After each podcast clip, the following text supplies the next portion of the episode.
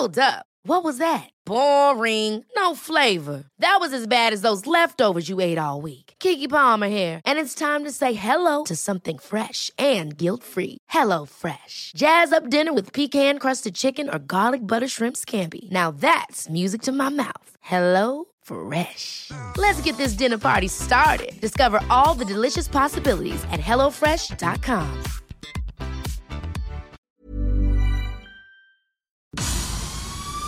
El Heraldo Media Group presenta Periodismo de Emergencia con Arturo Rodríguez, Hiroshi Takahashi y Roberto Aguilar. Con las reglas del oficio.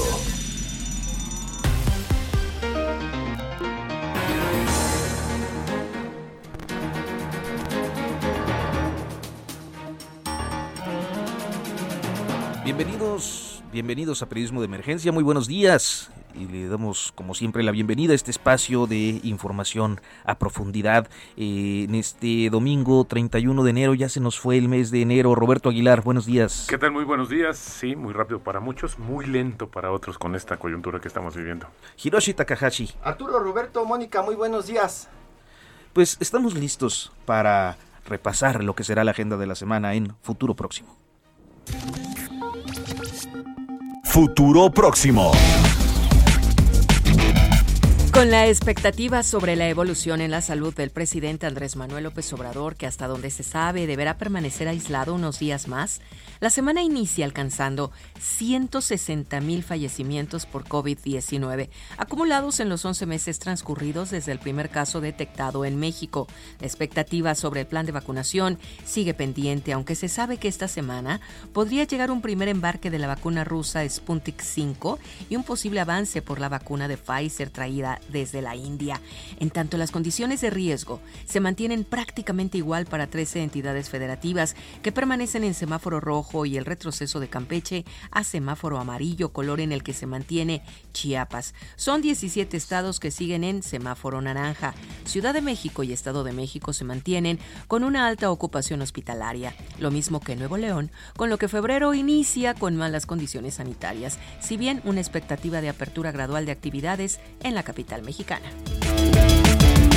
Mañana lunes inicia el llamado periodo de silencio electoral. Con la conclusión el día de hoy del periodo de precampañas, los partidos deberán contar con candidatos electos que no podrán realizar actividades proselitistas hasta que inicie el periodo de campañas el 3 de abril. Hoy, 31 de enero, concluye también el plazo para que aquellos que deseen contender por la vía independiente recaben firmas. El primero de febrero inicia el último periodo ordinario de sesiones de la legislatura 64, así los diputados electos en, 200, en 2018 llegan al cierre del periodo para el que fueron electos con una agenda cargada de temas pendientes, entre los que destaca la eventual reforma sobre outsourcing, la reforma a la ley del Banco de México, la regulación de la marihuana y la ley de educación superior. Muchas gracias a Mónica Reyes por el futuro próximo y efectivamente este último punto, el de las reformas pendientes o que están en discusión en Cámara Revisora, es uno de los temas que marca el arranque del mes de febrero y también este programa porque son temas que hoy vamos a abordar. Roberto Aguilar. Sí, sobre todo fíjate que se ha dado en los, últimas, eh, los últimos días yo diría una especie como de negociación entre los organismos de la iniciativa privada, los organismos empresariales y ahora también como interlocutora la nueva titular de la Secretaría de Economía, Tatiana Cloutier. Y bueno, pues hay muchas, eh, hoy se había dicho que ya tenían algo más o menos eh, acordado, pero pareciera que al final del día habrá una especie de toma y daca con el tema también de algunos beneficios fiscales, porque por lo menos sabe mencionar la Secretaría de Economía, pues la Secretaría de Hacienda los desconoce. Hiroshi Takahashi. Sí, uno de los temas que ha estado sonando mucho en las últimas semanas desde que cerramos el año 2020 tiene que ver con outsourcing, la tercerización de, del empleo y también uno de los temas importantes, Banco de México, que se ha convertido, eso se me hace muy raro, no sé ustedes cómo lo ven, Arturo Roberto, ya en un tema más de políticos, Banco de México estamos acostumbrados a siempre estarlo trabajando en las secciones de finanzas y de negocios. Sí, desde una perspectiva técnica, ¿no? Totalmente, y también hablando de esta como autoridad para Banco de México estar dando estas perspectivas, ¿no? Estos análisis de pronto o estos estas recomendaciones y de la noche a la mañana prácticamente Banco de México se convirtió en un tema que los políticos están abordando, ¿no? Aunque muchos eh, suponemos que los políticos no entienden mucho de la función de Banco de México. Hemos enlazado con el senador Alejandro Armenta, senador de Morena, pero también uno de los más activos en este tema del Banco de México. Muy buenos días, senador. ¿Cómo está, senador? Muy buenos días. Buenos días, Arturo, Roberto, Hiroshi. Qué gusto saludarles. Siempre a sus órdenes, desde luego. Bueno, pues en primer lugar, eh, senador, ¿cómo va el tema de esta reforma al Banco de México? Se ha hablado mucho, también desde la parte técnica lo decía justamente Hiroshi, pero el tema como central, si me lo permite, eh, eh, senador, el de la autonomía. ¿Está o no en juego la autonomía del Banco de México? Hay un error de la interpretación del sentido de esta ley y coincido con quien haya señalado el tema de la ignorancia, porque sí la hay. Hay ignorancia en la interpretación y la confusión entre autonomía y supremacía jurídica. La supremacía jurídica en nuestro país la marca la Constitución y la ley que rige a los entes autónomos, incluyendo el Banco de México, es una ley secundaria.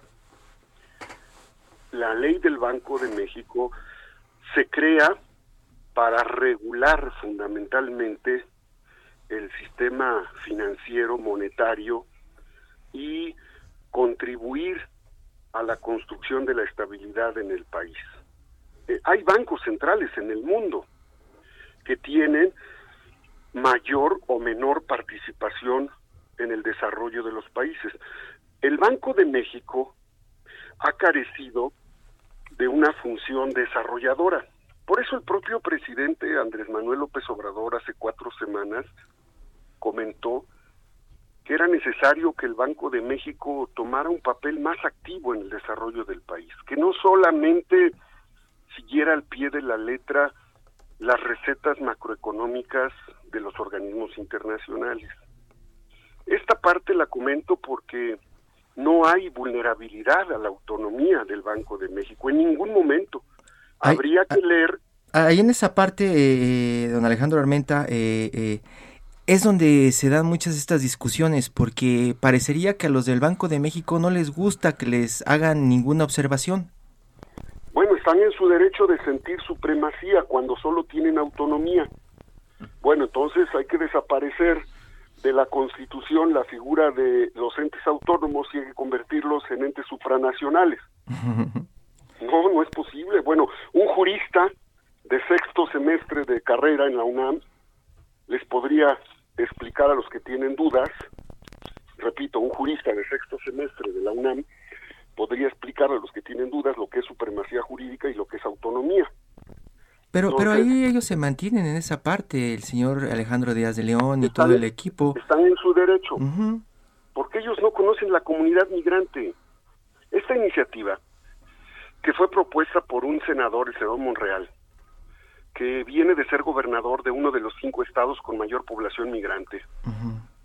Tu servidor, que pertenezco a una comunidad migrante, Izúcar de Matamoros, ya se lo expliqué, por decirlo menos, se lo expliqué a detalle al gobernador del Banco de México, pero no le cuesta trabajo entenderlo. Le expliqué el flujo migrante que hay entre noviembre, diciembre y enero. ¿Han ustedes estado en una comunidad migrante en Nueva York, New Jersey, Pasay, Los Ángeles?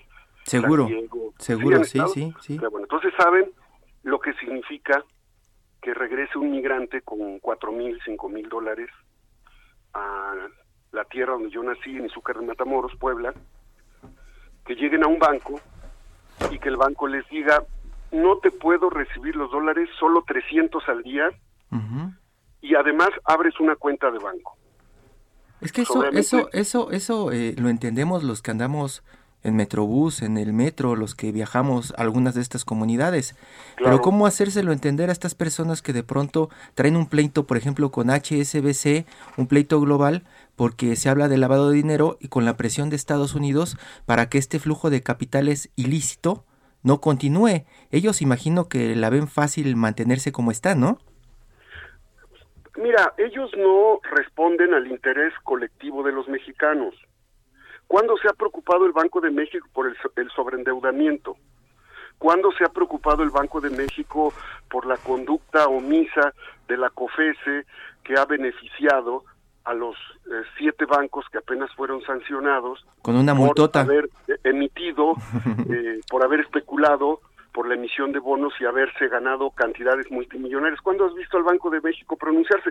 Casualmente se pronuncia ahora por una iniciativa que va a beneficiar a millones de mexicanos, que por cierto, la comunidad migrante aporta casi un billón de pesos al año y, esto, y esto, y esto, bueno, está, está la discusión y ya vimos cómo se pusieron del lado de Banco de México.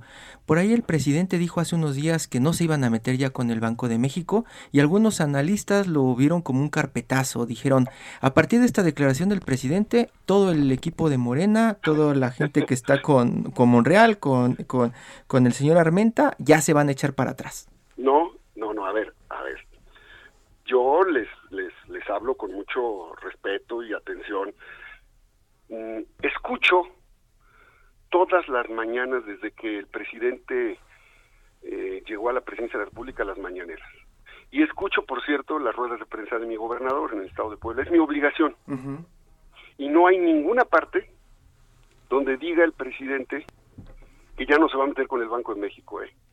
No, no, hay, no, no, le, no le demos interpretación a comentarios de que, claro, que se estará atento a que no se vulnere la autonomía del Banco de México. Y yo lo digo como presidente de la Comisión de Hacienda.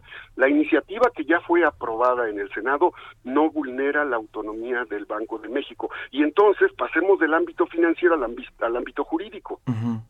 No, no hay violación a la autonomía. Segundo, esta iniciativa es para los migrantes. Tercero, esta iniciativa es para los sectores turísticos de todo el país. Esta iniciativa es para la frontera norte la frontera sur, las micro, pequeñas, medianas empresas, y esta iniciativa es contra el lavado de dinero. Los que no han podido detener el lavado de dinero son los que han hecho transacciones electrónicas. Eso que defiende tanto el gobernador del Banco de México, la bancarización, la bancarización, tu servidor la apoya, pero no en el sentido absoluto que marca el gobernador del Banco de México. Solo una mente que desconoce nuestra composición pluricultural, pluriétnica, no entendería que la bancarización no puede darse como la plantea el gobernador del Banco de México. Y le expliqué al gobernador en su oficina, ¿eh? En su oficina.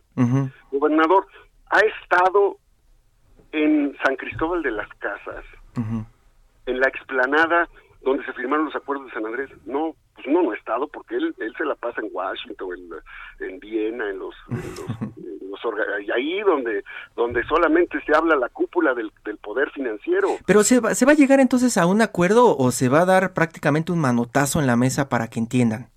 No hay manotazo. El único, los únicos que no entienden son ellos. Debo decirles que la iniciativa del senador Monreal fue por consenso. En el Senado no fue aprobada solo por la mayoría de Morena. Revisen, por favor, la votación y votaron senadores del PAN, votaron senadores del PRI, votaron senadores del PRD, del Verde. Así es que no es una iniciativa de este de decreto, pues no es, no es una iniciativa sin consenso. Lo que pasa es que el Banco de México y sus aliados, que son los organismos internacionales a los que les pagamos tú y yo 700 mil millones de pesos de, intereses del servicio de la deuda, no quieren salir de su línea de confort. Ya se acabó la época de privilegios que tenían con el régimen presidencial. Bueno, los bancos no pagaban impuestos y tú y yo sí. No pagaban impuestos. Uno de estos bancos que se queja no quería pagar 15 mil millones de pesos este el año pasado de impuestos y un maestro rural, un artesano, el señor que tiene una tienda, un tendajón, una, una ferretería paga impuestos. El dueño de los Oxos, no el que despacha en los Oxos, el dueño de los Oxos debía 16 mil millones de pesos de, de, de impuestos. Eso no se llama más que injusticia tributaria. Entonces, lo digo con respeto, pero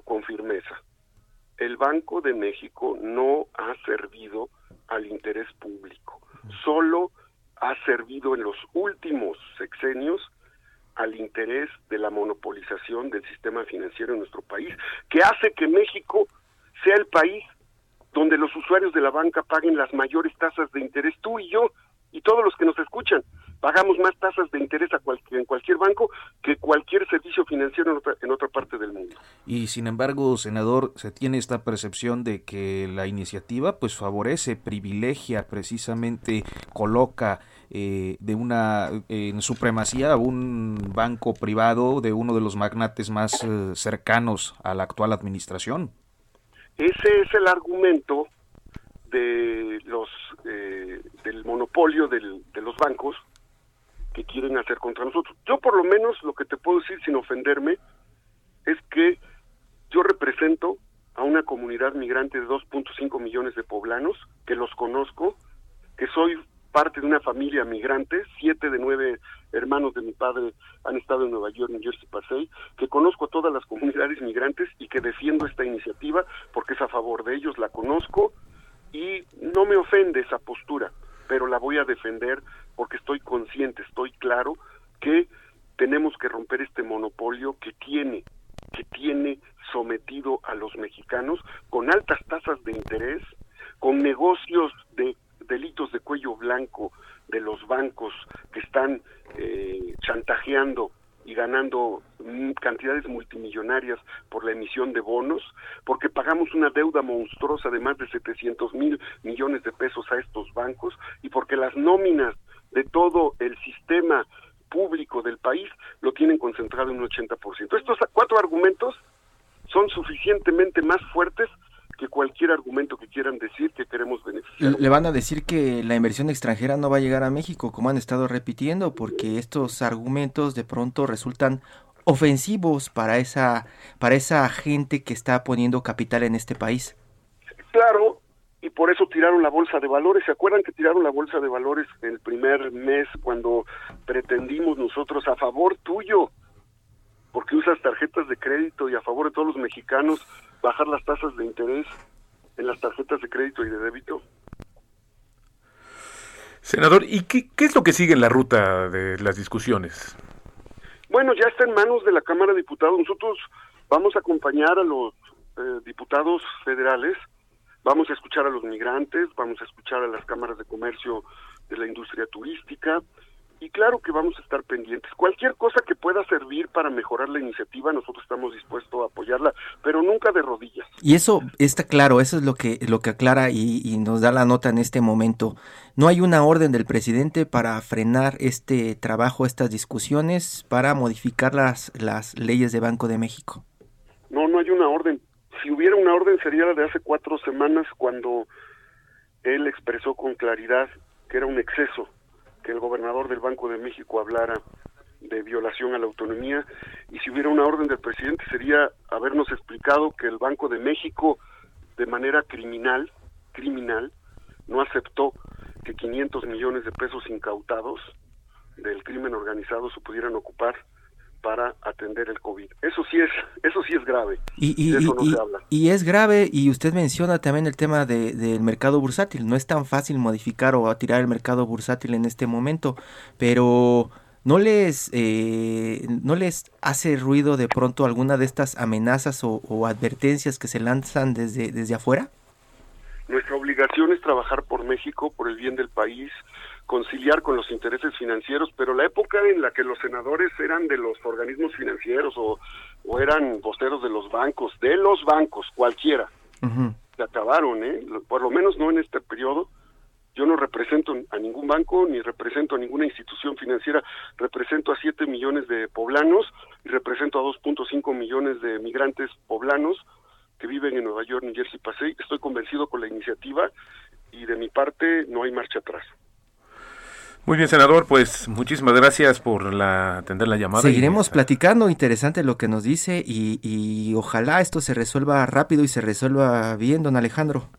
Vamos a ver también el tema de la COFESE. Ahí hay un tema muy delicado de posible colusión de las autoridades del Banco de México con los bancos. Ahí ese es otro tema muy delicado. Pero también parece que la COFESE nadie puede tocarla.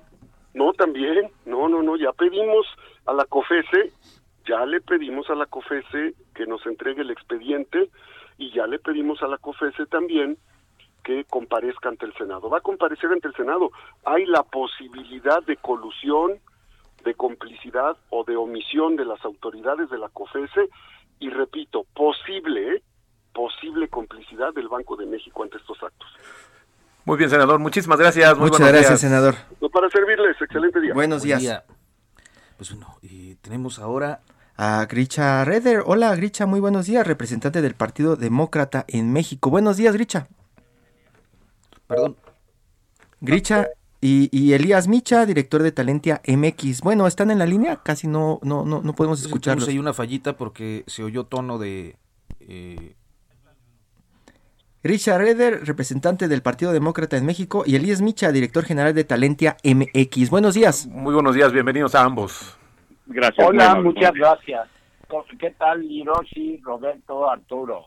Muy buenos días, pues estábamos platicando de que esta semana vienen unas discusiones importantes alrededor del Banco de México, pero uno de los temas que probablemente dará más de qué hablar es el outsourcing. Platíquenos en las posturas que están en este momento, porque en los últimos días hemos escuchado mucho de empresas, principalmente estadounidenses, que pues están lanzando esta advertencia de que si esto avanza, muy probablemente se van las inversiones.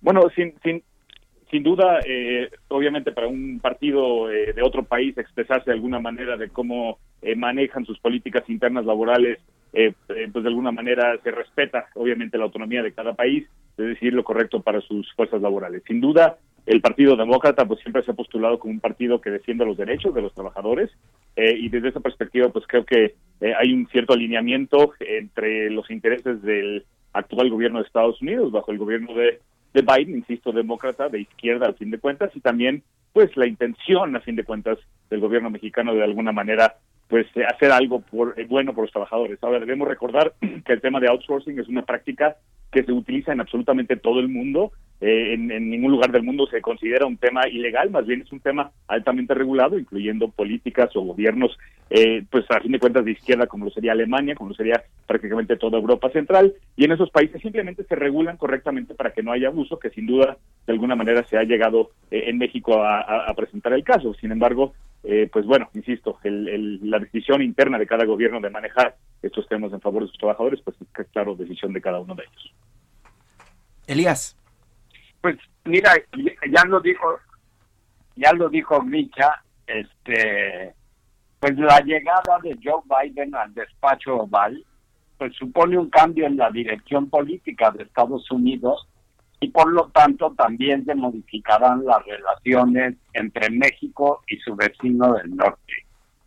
En materia económica, laboral y comercial, Joe Biden tiene contemplado fortalecer la industria estadounidense y apoyar a los trabajadores.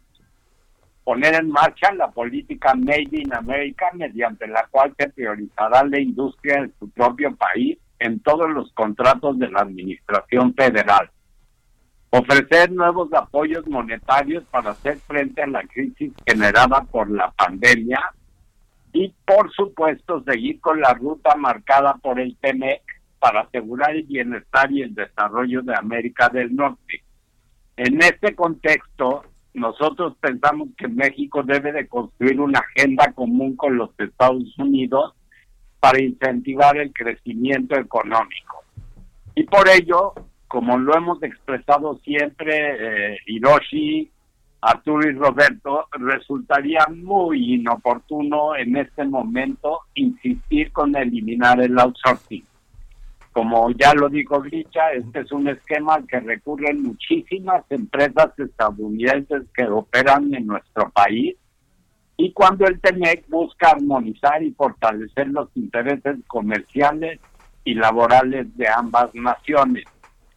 Mañana se abre el periodo ordinario de sesiones, el último de la actual legislatura eh, de la Cámara de Diputados, y iniciará la discusión legislativa de este tema. Eh, eh, eh Elías, Elías, eh, Elías Micha, director de Talentia MX, y también estamos platicando con Richard Reder, representante del Partido Demócrata en México. ¿Nos aguantan el corte? Vamos y volvemos a Periodismo de Emergencia para seguir platicando de outsourcing. Claro que, claro que sí. Gracias.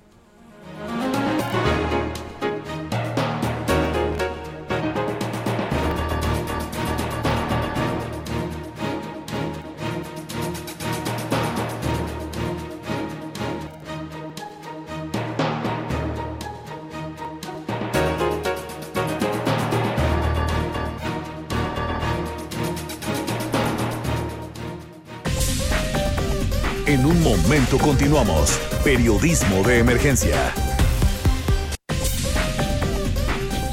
Regresamos con las reglas del oficio. Continuamos en periodismo de emergencia, Roberto Aguilar. Sí, Elías Micha, director general de Talente MX, nos platicabas, Elías, qué va a suceder a partir del día de mañana, por favor. Así es, este, ya eh, esta, esta discusión acerca de la subcontratación, pues ya lleva un buen tiempo. Casi inició inmediatamente después de que fue aprobada la, la reforma eh, de gran calado que tuvimos en el año 2019, el primero de mayo de 2019, a la Ley Federal de Trabajo, y culminó con la, con, eh, bueno, ese año culminó con el día 3 de diciembre la dictaminación de una iniciativa del senador Napoleón Gómez Urrutia, que efectivamente no nada más prohibía la subcontratación, sino que la criminalizaba. Afortunadamente en el Senado hubo voces sensatas como la del senador Ricardo Mondial y en lugar de llevarla al pleno este se convocó a, mesas de discusión, a mesas de alto nivel y efectivamente se llegaron a acuerdos que posteriormente fueron desestimados. Yo no sé si por la llegada de la pandemia, etcétera, pero hubo acuerdos fundamentales en el que no se contemplaba prohibir la, la, la modalidad de contratación, sino que se contemplaba regularla de una manera ágil, moderna, eh, que pudiera este, seguir dando los resultados que da. La, la subcontratación es una práctica mundial. Ha permitido mejorar la productividad de las empresas este, y eh, delegar tareas que no son esenciales o incorporar a trabajadores solo durante el tiempo que se les necesita. Posteriormente, surge una iniciativa el, este, el año pasado del presidente de la República en el que nuevamente se pretende prohibir el, autor, el outsourcing, pero ahora bajo falsas premisas, bajo las premisas de que el outsourcing es culpable de la de, de la caída sustancial del empleo todos los meses de diciembre. Esto viene ocurriendo desde hace más de 20 años. Talente ha demostrado que es un fenómeno estacional y también bajo la premisa de que se despide a la gente para no pagar aguinaldo. Pues nada más falso, porque el aguinaldo se tiene que pagar. Despidas a la gente el día que la despidas. Esto a riesgo de incumplir con la ley federal del trabajo.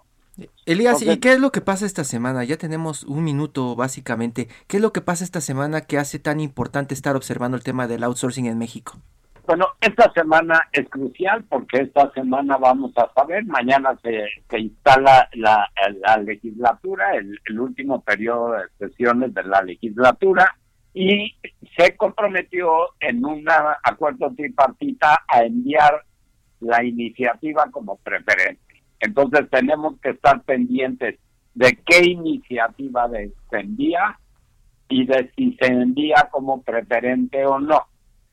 Hay signos alentadores, ha habido voces este como la de la secretaria de Economía que recientemente han dicho que hay que tener mucho cuidado en la discusión legislativa a la hora de pretender prohibir el outsourcing puesto que el desempleo en México en este momento es rampante, se perderían una gran cantidad de empleos, se perdería productividad de las empresas y se cerrarían empresas. Entonces es muy, muy importante el, el, resultado de la semana que entra. Muchísimas gracias, Elías. Elías Micha, director de Talente AMX, y Gricha Red, representante del Partido Demócrata en México. Estaremos muy pendientes de todo el tema del outsourcing esta semana. Muchas gracias, buenos días.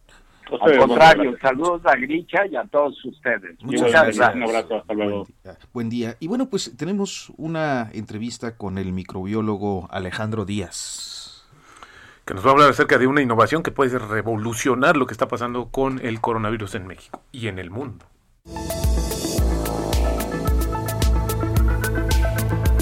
Doctor, Alejandro, gracias por la entrevista. Roberto, te agradezco mucho el espacio, me da mucho gusto poder comunicar algunas de las ideas tan importantes y relevantes y sin ninguna duda impactantes de esta tecnología que va a revolucionar al mundo en la forma como se está abordando esta terrible pandemia que nos tiene completamente en jaque a la humanidad y que ha sido una hecatombe en todos los sentidos, ha afectado todos los sectores, ha afectado en manera, primero, lugar, obviamente, en la salud, que es lo más importante y valioso que tiene el ser humano, pero de ahí han venido una serie de cascadas en eventos negativos como aspectos políticos, diplomáticos, migratorios, económicos, brutales y una serie de situaciones que nos ha, nos ha impactado. Entonces, estoy muy, muy contento, la verdad, de poder anunciar esta nueva tecnología que le llamamos COVID Hunter o el cazador del COVID. ¿Cómo funciona este aparato? Es un escáner del tamaño de un escáner de esos de que leen código de barras en los supermercados o en las tiendas y emite un rayo láser que es el medio de conducción. A través de este rayo láser viajan eh, ultrafrecuencias que codifican e identifican a la proteína de espícula eh, característica y única en el mundo porque no hay ningún otro virus que tenga la conformación que como esta proteína del SARS-CoV-2 del COVID-19 y eh, em, devuelve la información al aparato, la procesa y emite un pip en un tono muy agudo y alto, donde te dice si la persona, inclusive, inclusive objetos inanimados o fonites, eh, tienen la presencia o ausencia del COVID-19. Entonces, sin ninguna duda, sin ninguna duda, te lo digo como inmunólogo, como, como científico y médico globalista, sin ninguna duda esto va a marcar un antes y un después en esta tremenda, tremenda y desigual lucha en la, en la búsqueda de una luz al final del túnel con esta pandemia. ¿Por qué? Porque la clave, como en todas las enfermedades, Roberto, no está ni en la vacuna, ni está en el tratamiento, está en la prevención. La prevención es la, que va a hacer la gran diferencia. No quiero decir con esto que la, vacuna, la vacuna es muy importante, pero la vacuna es un complemento y este aparato no compite con la vacuna, son dos cosas distintas. Es importante que lo apuntemos, porque a la gente hay que informarla bien. No hay nada más importante, particularmente en medicina, partiendo de la base que la medicina es una ciencia de probabilidades y el arte de manejar la incertidumbre, y partiendo de ese principio, no hay nada más importante en un contexto de pandemia que informar bien a la gente, que hablarle de frente, que decirles la verdad de manera puntual, expedita y decírselas como es. Entonces, en este caso lo que estamos haciendo es la prevención. Imagínate poder tener la capacidad que lleguen personas a lugares de concentración masiva y cualquier ejemplo que puedas pensar, desde el metro, el transporte público, los aeropuertos, las escuelas, los eh, estadios de fútbol, los estadios de béisbol en Estados Unidos, la misma NFL que perdió billones y billones y billones de dólares porque sus estadios estaban, estaban solos completamente. Entonces, imagínate tener la seguridad de poder tener un escáner que tiene la capacidad de hacer un escrutinio en el momento, en cuestión de segundos, quién sí tiene y quién no tiene. Imagínate. Claro, sí, no, no, es una diferencia radical, fundamental. Completamente. Entonces, la verdad nosotros estamos muy contentos eh, por varias razones. La primera, y te lo digo con todas sus letras, no fue fácil convencer a, al equipo multidisciplinario de científicos, particularmente Oriente Medio, particularmente de Jordania y obviamente de empresarios americanos que participaron eh, en, el fondeo de, muchas de las investigaciones que se hicieron para hacer eh, posible esta tecnología. Primero, convencerlos de que lo diéramos a conocer al mundo Probablemente ellos tenían algo de temor con el tema de la piratería, pero creo que creo que tuve un buen una buena labor de convencimiento y, afortunadamente eso ocurrió en la ciudad de West Palm Beach en el estado de Florida y ahí se dio a conocer al mundo por primera vez. La segunda y muy importante o más importante y destacable es que los convencimos que al menos, o sea, ya firmamos los contratos, los acuerdos, los memorandos de, de todo lo de, de, entendimiento, etcétera, etcétera, para las siguientes fases, pero los convencimos que consideraran la posibilidad de que las unidades, al menos el primer gran lote, de unidades se fabricara en México. Y yo creo que eso es una noticia para México impresionante porque va a jalar todos los reflectores del mundo hacia nuestro país y eso va a generar pues tremendas expectativas en todos los sentidos, pero aparte va a generar una gran, una gran certidumbre. Oye Alejandro, ¿y qué, qué falta? Hoy se está presentando, por así decirlo, el prototipo. ¿Cuánto tiempo crees que ya esté, o qué es lo que faltaría para que justamente ya se hiciera como el lanzamiento eh, y distribución ya a nivel general de este escáner? El prototipo ya está completamente terminado, no le hace falta absolutamente ninguna, ningún componente, ninguna fase, ninguna prueba. Ya está completamente listo. Estaremos nosotros en Ciudad Juárez, eh, ya que Ciudad Juárez cuenta con uno de los parques industriales más importantes de México. Y dentro de Ciudad Juárez, no solamente en la industria de la manufactura y la exportación, se encuentran al menos cinco de las diez empresas más importantes de México para el mundo que desarrollan y producen y fabrican dispositivos médicos.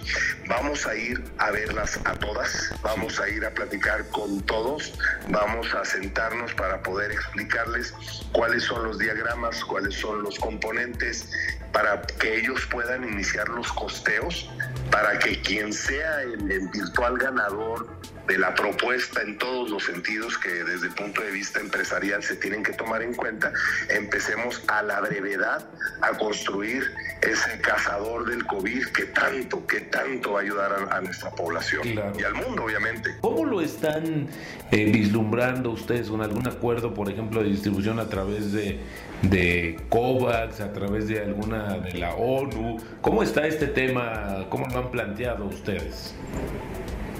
Bueno, el modelo, el modelo de negocio realmente tiene eh, algunas bases.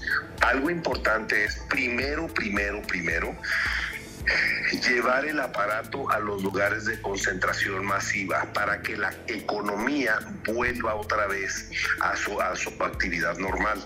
Vamos a decir, al metro, a todo lo que tiene que ver con el centro, de, con todo lo que tiene que ver con el transporte, a los colegios, a las universidades, a los centros de, de aforos masivos ahí es donde iniciará esto.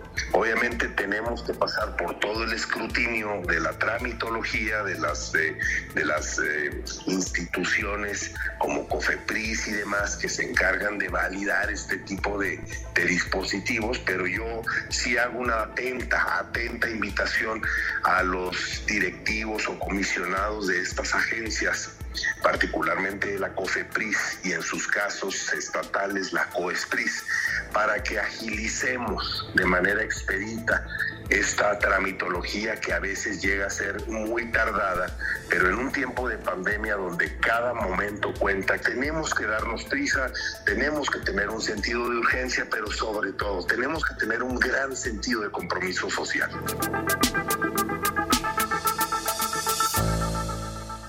Todo menos fútbol.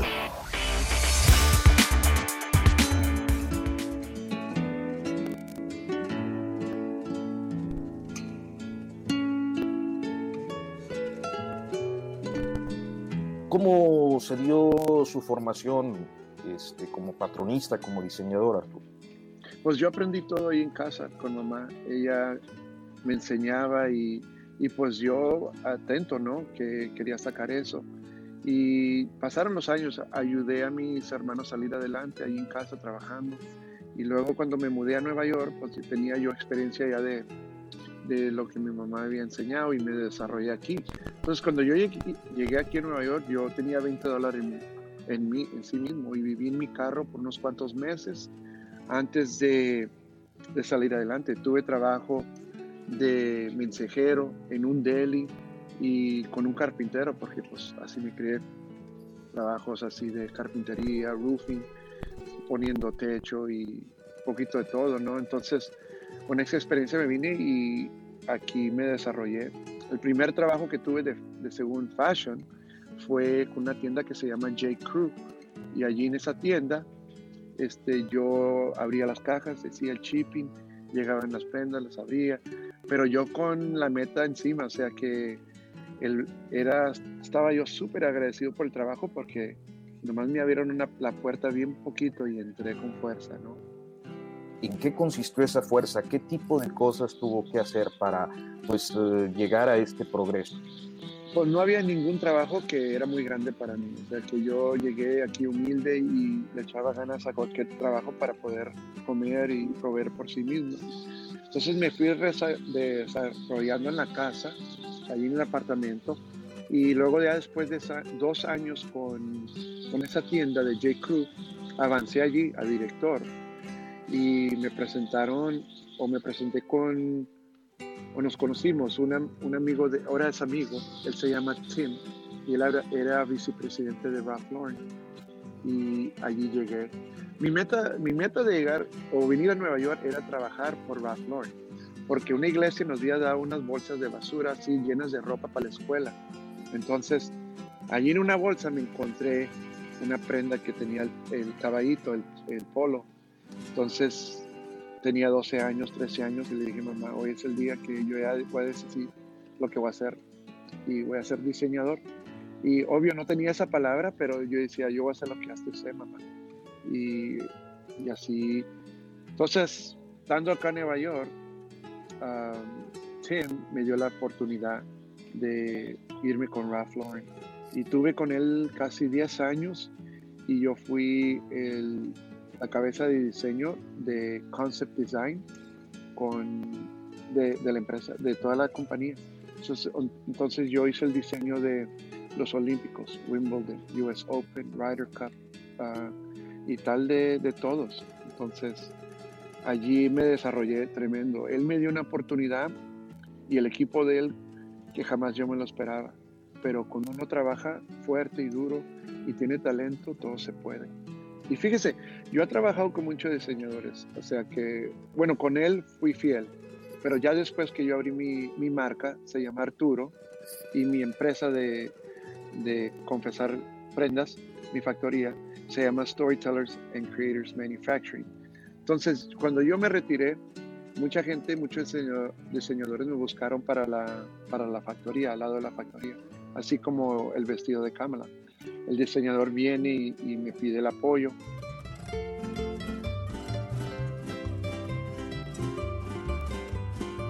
¿Se enfrentó usted a algún tipo de discriminación, de, racismo, de, eh, pues mala eh, actitud de, personas eh, en, su proceso? No, sí, eso es el diario, ¿no? Es de todos los días, este, por decir que hay gente que no va a ver a uno como por quién somos, sino por el color de nuestra piel o de dónde somos, o que diga yo que soy mexicano. Siempre nos van a, va a haber alguien que nos va a juzgar eh, sobre eso. Y sí, sí pasé por unos, unas cosas difíciles en el proceso, ¿verdad? Y ahora me encuentro aquí y esa misma gente, fíjese que, que me despreciaba o decía que no tiene educación o que es un mexicano, ahora me buscan mucha gente me dice, oye, tú has hecho esto, tú, tú hiciste a LeBron James, tú hiciste a, a Melissa Barrera, la actriz, a, a Lamorne Morris, a toda esta gente y nunca los has publicado así grande. Y lo dije yo porque yo no estaba preparado, no me sentía preparado para hacer esa voz de esperanza para los latinos.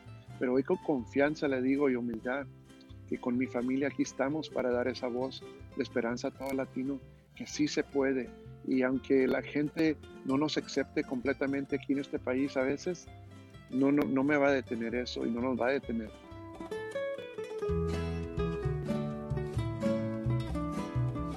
En toda actividad en toda carrera siempre tenemos trabajos, ¿no? Eh, productos a los que les tomamos un especial cariño. Eh, de todas sus obras, ¿cuáles son las que usted consideraría más entrañables? Para mí son las personas, las que yo hago para una persona, especialmente cuando le tomo las medidas y hay una relación allí, como hay una, una chica que se llama Erin Lim, y ella es noticiaria de E-News y con ella es, ha sido una experiencia hermosísima, o sea que somos casi a familia. Y cuando llega una prenda para ella o una actriz como Melissa Barrera, que también es una amiga, o Gina Rodríguez, se toma, toma tiempo, tomamos un café, hablamos de, de lo que quieren, lo que piensan, lo que sueñan usar uh, o ponerse, pero siempre me, gracias a Dios han confiado en mí y cuando yo hago un diseño yo lo saco a través de, de un gozo ¿no? y de agradecimiento que yo tengo el poder de hacer esto. ¿Cómo fue eh, el proceso de trabajo con Kamala Harris? Cómo llegó a usted el encargo. Disculpe la pregunta, pero no sé cómo se desarrolla una relación así, cómo, cómo llegan a un diseñador, cómo, cómo se construye esa eh, comunicación. Pues el, el, mundo de fashion, aunque se vea muy grande, es muy pequeño. Entonces, especialmente aquí en Nueva York o en los Estados Unidos, para buscar a alguien que pueda hacer uh, el trabajo de mano y bueno, es difícil encontrar, ¿no?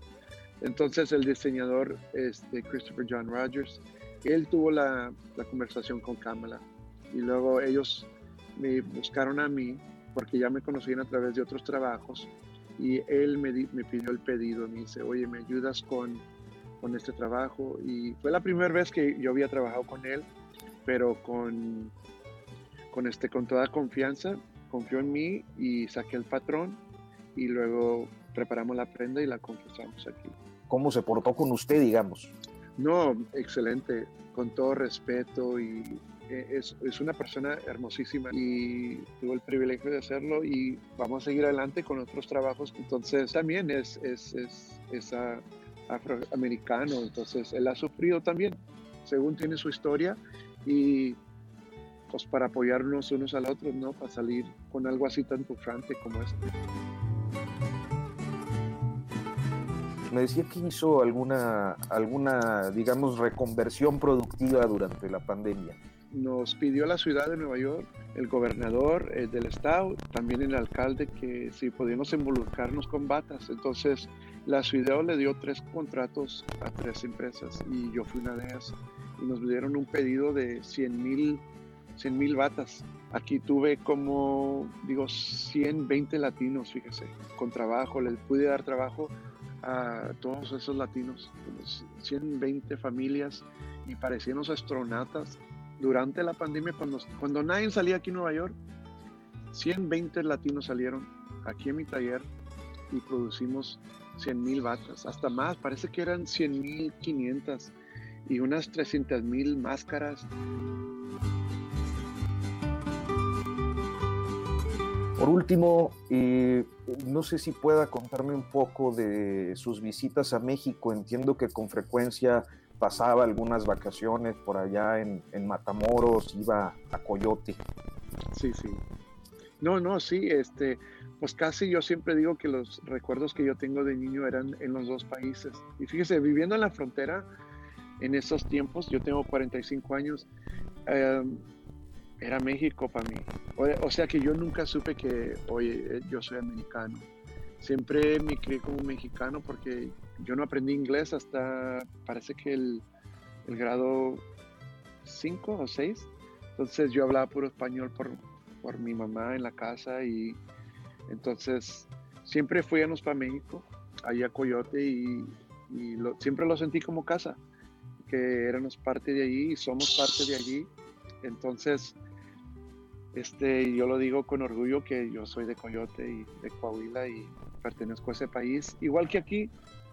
Entonces, eh, el mes que viene pienso ir también a estar allá a ver a la familia y ya que parece que COVID uno ya puede viajar un poquito más seguro, entonces ah, estaré allá pronto con ellos.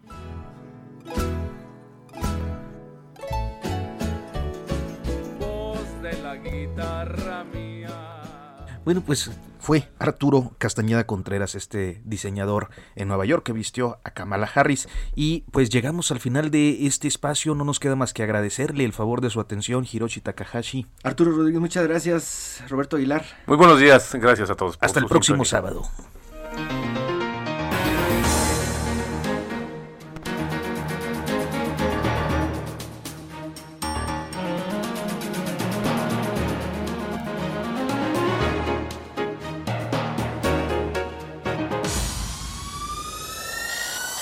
Esto fue Periodismo de Emergencia, con las reglas del oficio.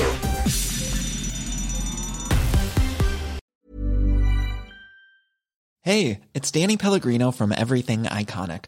¿Ready to upgrade your style game without blowing your budget? Check out Quince. They've got all the good stuff shirts and polos, activewear, and fine leather goods, all at 50 to 80% less than other high end brands. And the best part? They're all about safe, ethical, and responsible manufacturing. Get that luxury vibe without the luxury price tag. Hit up quince.com slash upgrade for free shipping and 365 day returns on your next order. That's quince.com slash upgrade.